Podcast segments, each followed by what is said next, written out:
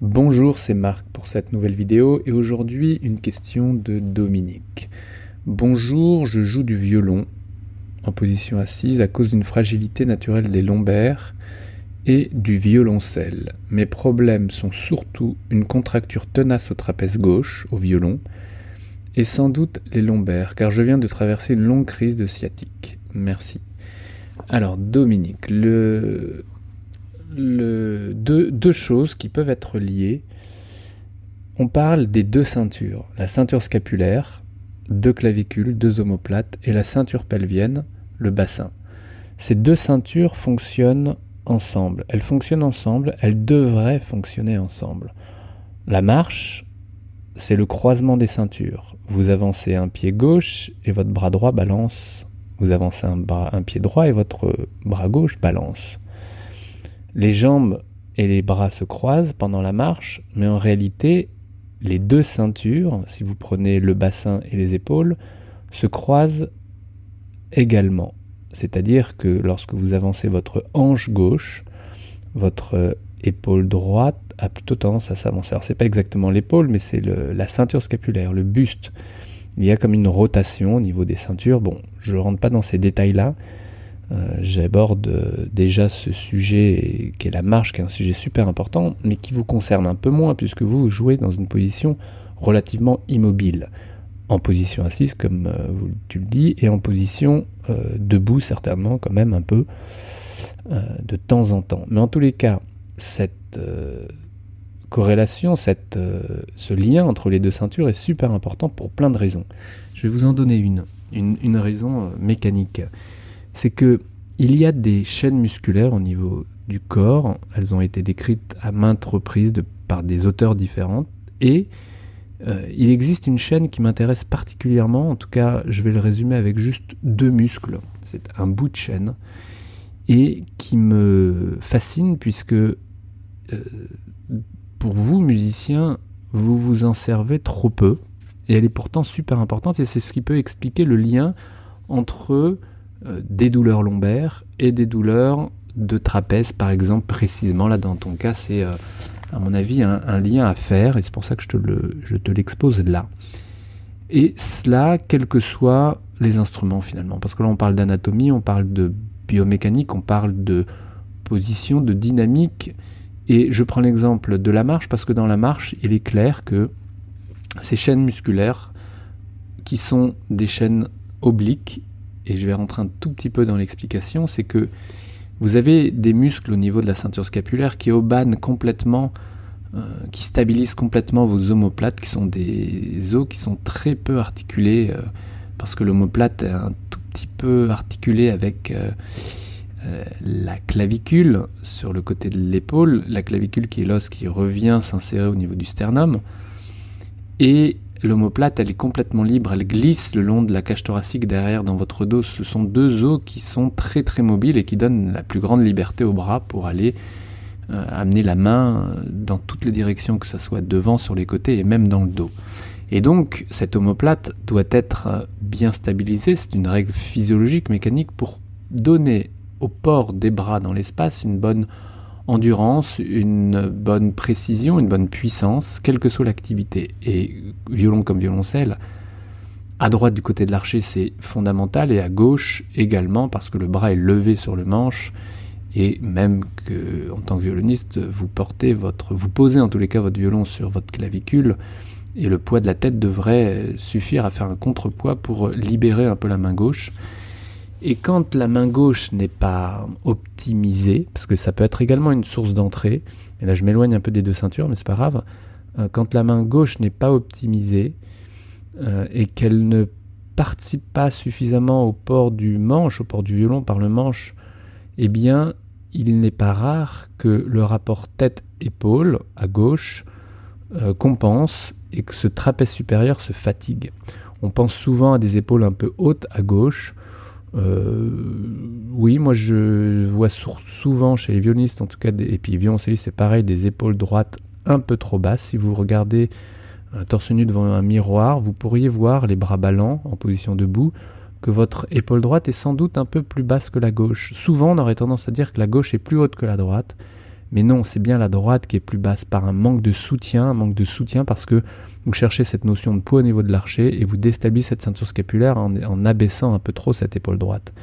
L'épaule gauche, elle, va peut-être un petit peu trop serrer et jouer de, de, tenaille entre la tête, le menton, plus précisément votre violon et puis l'épaule. Mais en tous les cas, ce trapèze supérieur, il pourrait être allégé par peut-être une optimisation de votre main. Mais j'en reviens aux deux ceintures parce que je pense qu'il faudrait commencer par là. Les deux ceintures fonctionnent donc ensemble et il y a un, muscle qui s'appelle le dentelé antérieur qui plaque l'omoplate contre la cage thoracique. Et ça, c'est pas négligeable parce que c'est la musculature de soutien. Cette omoplate qui doit être soutenue latéralement par dessous, qui, en plaquant l'omoplate contre la cage thoracique pour libérer complètement cette musculature élévatrice de l'épaule qui est entre autres le trapèze supérieur. Et cette euh, musculature, le grand dentelé qui plaque euh, l'omoplate contre la cage thoracique, on l'appelle grand dentelé parce qu'il euh, vient s'insérer sur les 9-10 premières côtes au niveau du gris costal et sont en continuité avec les obliques. et les obliques, c'est une des musculatures des abdominaux, des couches abdominales, et le lien est là entre la région abdominale qui n'est peut-être pas suffisamment tenue, tonique, ou parfois trop serrée. Ça dépend un peu, je ne vous connais pas, donc ça dépend un peu de, de chacun, mais en tous les cas, les obliques qui ne seraient pas suffisamment utilisés et principalement en position assise. Parce que trop souvent, la position assise, c'est une position qui est un petit peu peut-être très droite, mais pas si mobile vous êtes assis sur deux ischions, deux fesses, et votre bassin doit trouver cette mobilité minime, légère, peut-être même invisible, mais une mobilité qui doit mettre en route les muscles abdominaux. Parce que les muscles abdominaux, c'est eux qui vont décharger la région lombaire. Et c'est là où on fait lien avec euh, la crise de sciatique dont tu as parlé, une longue crise de sciatique,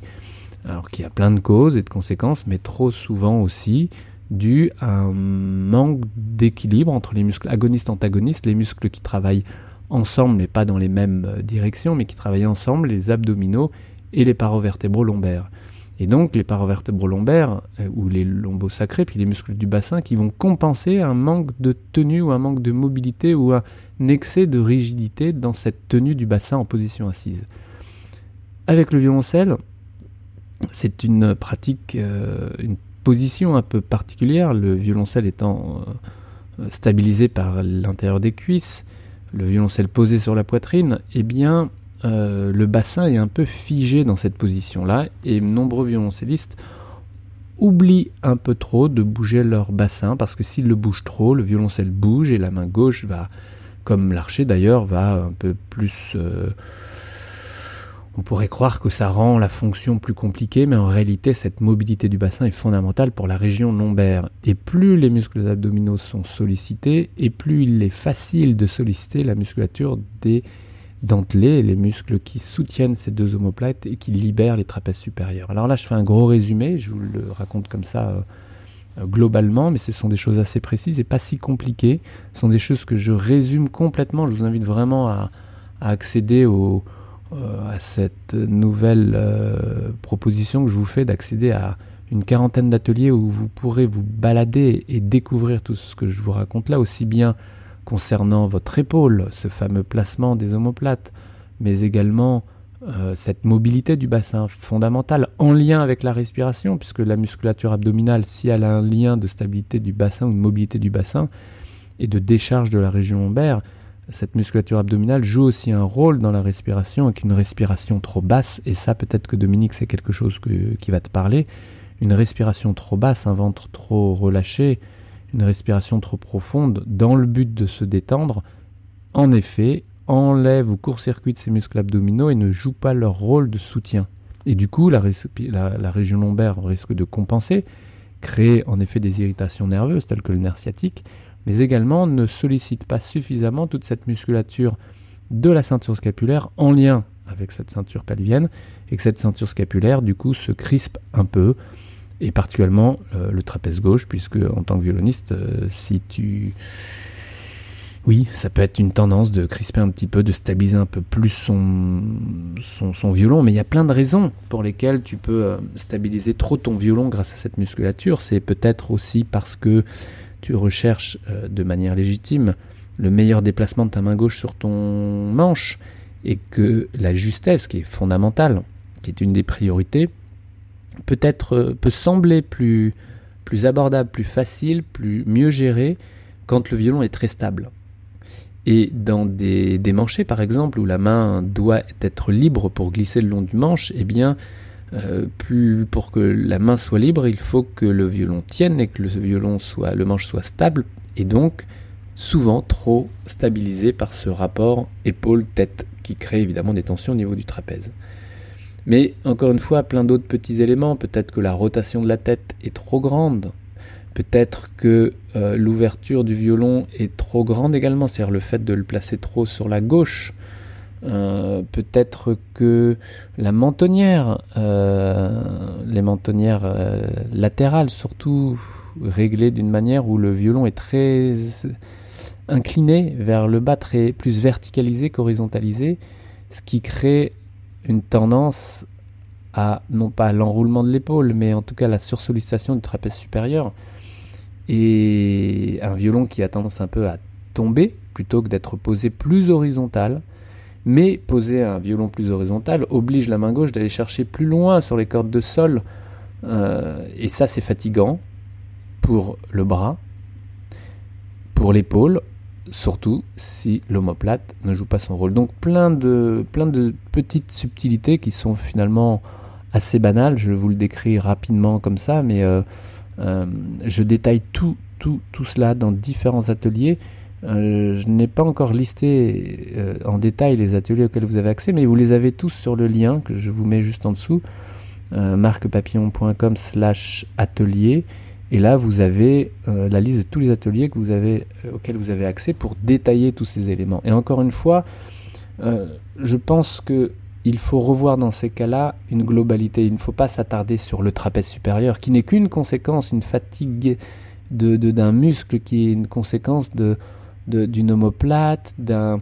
d'une musculature abdominale, peut-être d'une respiration, peut-être même voir jusqu'à la main gauche. Si la main gauche, par exemple, la main gauche, euh, qu'est-ce que je pourrais dire par rapport au trapèze, pour faire le lien entre une main et une épaule, parce qu'il y a vraiment ce lien qui existe. Une main gauche qui serait euh, par exemple, euh, avec un violon qui irait se poser un peu trop sur la base de l'index, qui imposerait au pouce d'être un peu serré sur le manche plutôt que d'être en réelle opposition, de venir plus vers la table du violon, le pouce qui serait un peu serré en arrière avec des douleurs qui pourraient arriver entre le pouce et l'index. Peut-être pas chez toi Dominique, mais en tout cas ce sont des choses très banales encore une fois, commune, en tous les cas communément rencontrée. Et euh, cette main qui serait un petit peu crispée aurait tendance à exiger au quatrième doigt des extensions un peu trop forcées, même si tout ça ne donne pas un jeu euh, tendu. Le, jeu peut être magnifique, d'accord, euh, parce que malgré toutes ces contraintes que vous vous donnez, euh, vous arrivez avec des heures de travail, des années d'expérience à trouver votre son, à trouver votre fluidité, à trouver votre justesse, et heureusement, mais pas forcément par les manières les plus ergonomiques, les plus faciles. Et donc ce pouce index qui serait peut-être un peu serré obligerait la main à aller chercher euh, au quatrième, cinquième doigt, aller chercher un peu trop loin, qui effondrerait un peu la voûte. Et tout cela, lorsque vous avez besoin de démancher, eh bien, s'effondre un peu, parce que vous ne pouvez pas et tenir un index et un pouce, je veux dire, trop serré sur le manche contre l'index, et être libre d'une main qui doit démancher rapidement, précisément, et, peut-être très souvent en fonction du répertoire que vous jouez. Et donc cette main, pour qu'elle puisse se libérer, la tête et, euh, va compenser, la tête en tout cas, le, rapport tête-épaule, et donc encore une fois ce trapèze supérieur va compenser un, manque d'optimisation de la main. Donc les portes d'entrée sont multiples, elles peuvent être, je le répète, la respiration, le manque de mobilité au niveau du bassin en position assise, le manque de cessation des muscles abdominaux qui créent des tensions au niveau lombaire et donc cette fameuse sciatique. Euh, ça peut être une main gauche pas optimale, ça peut être euh, une tête un peu trop projetée vers l'avant qui embarquerait un peu la nuque vers l'avant et qui déstabiliserait cette ceinture scapulaire. Bref, plein d'éléments que vous retrouvez vraiment sur euh, l'ensemble de ces ateliers. J'ai créé un système d'abonnement qui est bien plus accessible aujourd'hui puisque vous avez accès directement aux 40 ateliers. Euh, regardez la liste marcpapillon.com slash atelier et je serai ravi de vous soutenir. Alors ce que je propose pour ceux qui se qui participent à cette, euh, à cette, euh, à cette découverte, à cette recherche, à ces recherches, c'est de m'envoyer des vidéos de là où vous en êtes, des vidéos qui me permettront de confirmer certaines directions et de voir en effet si la priorité, parce que tout ça vous paraît peut-être énorme, mais en réalité, le, le, tout dans tout cela, c'est de trouver la bonne priorité parce que ça fonctionne en cascade. Si vous corrigez, si j'estime, si nous, nous évaluons ensemble que ce serait plutôt l'épaule ou plutôt le bassin ou plutôt la main ou plutôt la respiration qu'il faudrait optimiser, et eh bien si on s'y prend bien, si on prend la bonne priorité, l'optimisation d'une des régions proposerait à la région d'à côté un meilleur fonctionnement, qui proposerait à la région d'à côté un meilleur fonctionnement,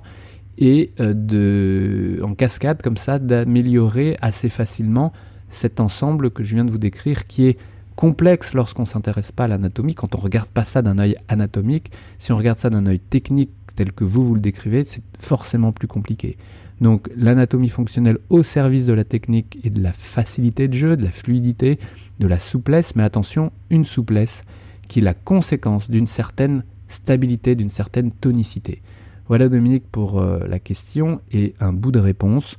Euh, regardez, je t'invite à, venir participer, à envoyer une vidéo pour euh, que je puisse t'orienter au mieux et sortir de cette contracture tenace, parce qu'en effet c'est un signal d'alarme, ce style de contracture qui prend la tête au sens propre, qui prend de la place dans la tête, ce signal de contracture n'est pas confortable. Et disons préoccupe, mais gêne la concentration pour euh, hein, tout, ce qui reste à faire, c'est-à-dire jouer, parce que ça demande une certaine concentration de réussir à tout rassembler et qu'une douleur à droite, à gauche, en haut, en bas ne facilite pas le jeu et mine, parce que cette contracture tenace du, du trapèze ou du bas du dos ou d'une sciatique, peu importe, mine, euh, c'est-à-dire euh, bah, mine, voilà, le moral. Voilà pour euh, aujourd'hui. On se retrouve probablement demain ou après-demain. Je poste en ce moment, je dirais tous les 2-3 jours. Et j'essaie de pas trop prendre de retard dans les questions, réponses. Et on se retrouve directement du côté de la formation. Et je vous souhaite une bonne journée. À demain. Ciao.